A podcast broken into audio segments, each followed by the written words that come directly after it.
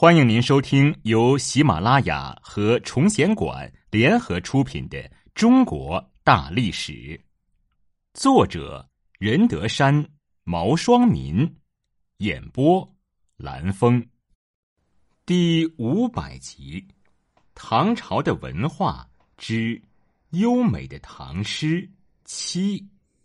七五六年，杜甫返回长安。由于情势危急，他又回到奉先，潼关失守，在一片恐慌中，杜甫带着家人向北逃亡。此时，他们犹如惊弓之鸟，昼夜兼行。杜甫一度累倒在草丛中，他的家人在前行了十几里，才发现他掉队了，就折回原路，才把他找回。他在一首诗中写出当时的窘状。痴女鸡咬我，啼为虎狼闻。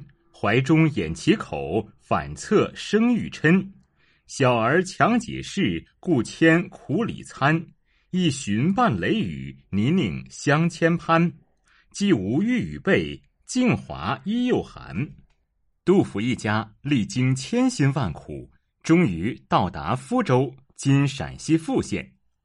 诗人把家人安顿在城北三十里的羌村之后，满怀杀敌报国的壮志激情，投奔在灵武即位的唐肃宗。而当时朝廷的高官在国家危亡之际，或随唐玄宗逃之夭夭，躲到遥远的蜀中，或潜逃在偏僻的乡村，守蜀两端观望成败，甚至卖身求荣。肃宗手下还不到三十个文武官员。杜甫却毅然前往，不畏艰险，跨越叛军占领的地区前去追随。可惜在途中为叛军所俘获，押解至长安。由于当时杜甫没有做过高官，叛军并没有把诗人看在眼里，杜甫也设法隐蔽，因此他在长安还有一定的行动自由。不过想起远在福州的家人，他写了《月夜》一诗。今夜福州月，闺中只独看。遥怜小儿女，未解忆长安。香雾云鬓湿，清辉玉臂寒。何时雨须晃，双照泪痕干？对于杜甫来说，此时自己身陷乱军之中，而身在福州的妻子独看福州之月而忆长安。可是小儿女们还未谙世事，哪能为他分忧？只会增加他的负担。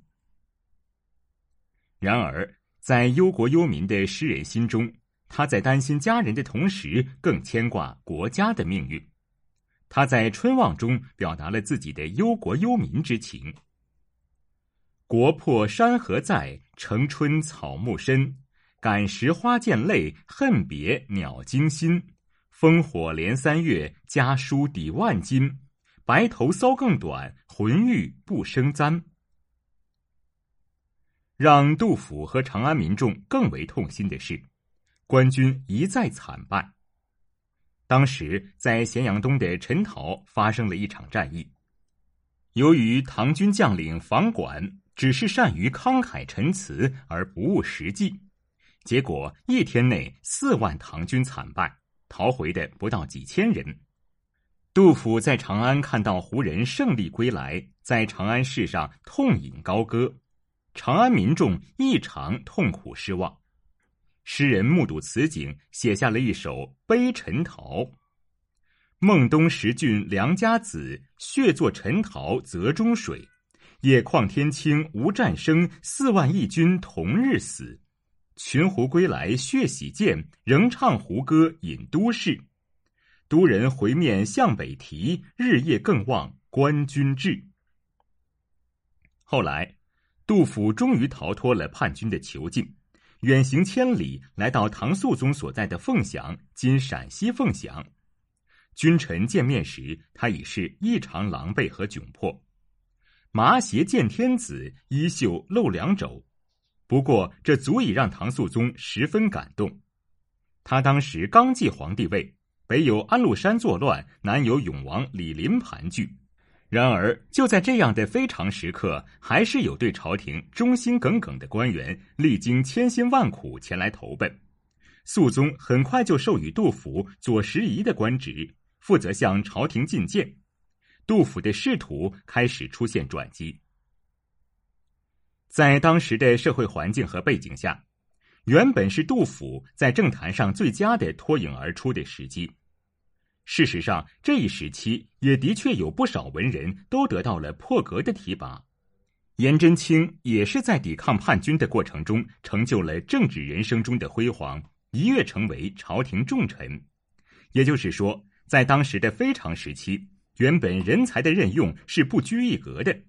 然而，杜甫却因房管事件遭到贬斥，最终只能抱憾而终。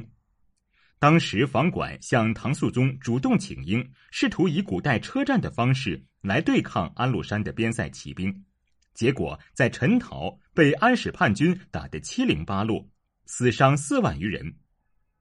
第二件事是房管的琴师董庭兰被人指责收受贿赂，唐肃宗大怒之下下令贬去房管的宰相之职。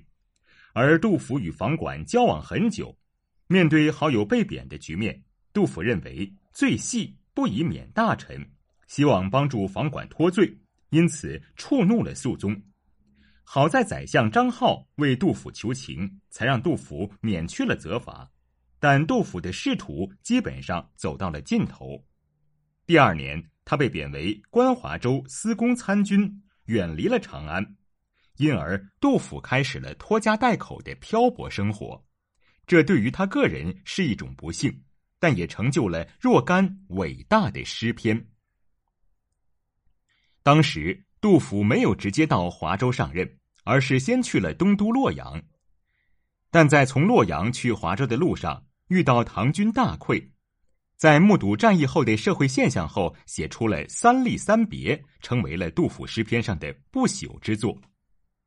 当时长安、洛阳虽然已经被官军收复，但是安史叛军还没有被消灭，战争还很激烈，唐军到处拉壮丁补充兵力。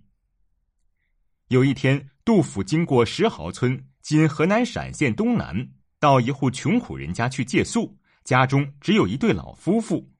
半夜里，忽然响起一阵急促的敲门声，老翁翻墙逃走，老妇走出去应对。进屋的是官府派来抓壮丁的差役，他们厉声询问家中年轻男子的去向。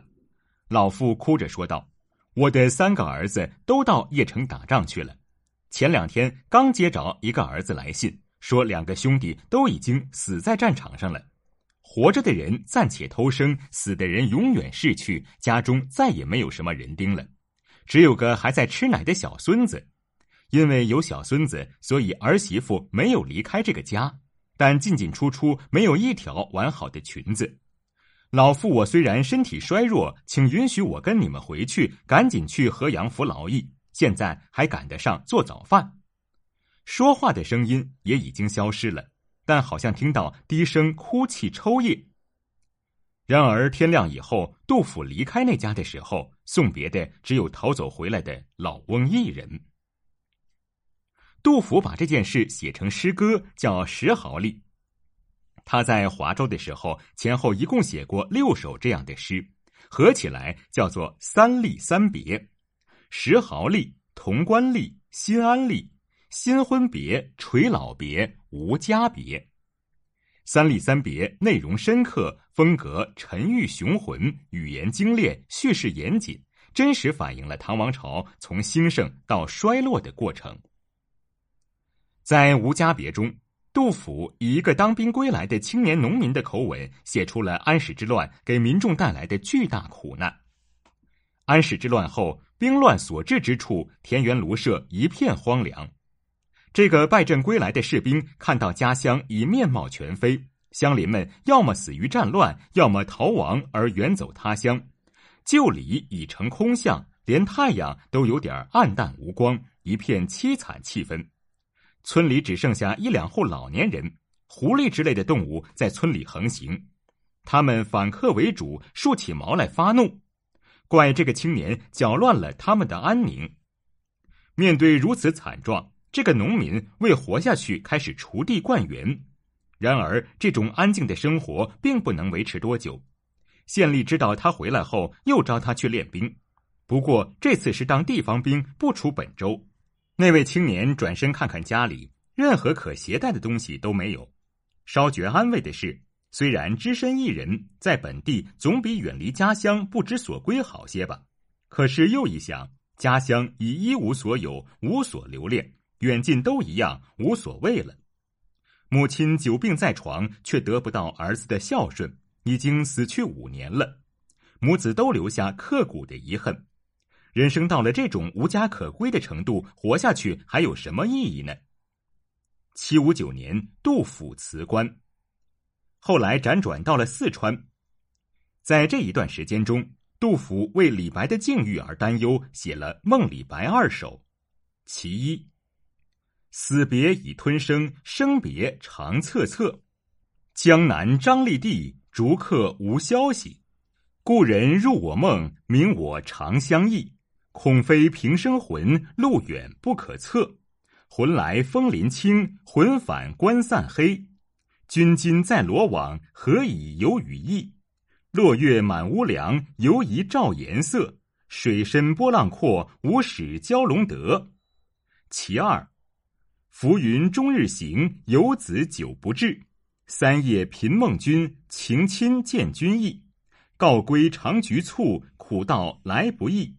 江湖多风波，舟楫恐失坠。出门搔白首，若负平生志。冠盖满京华，斯人独憔悴。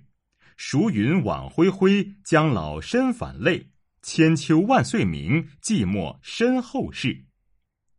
杜甫当时只知道李白被流放夜郎，却不知道他已遇赦放还。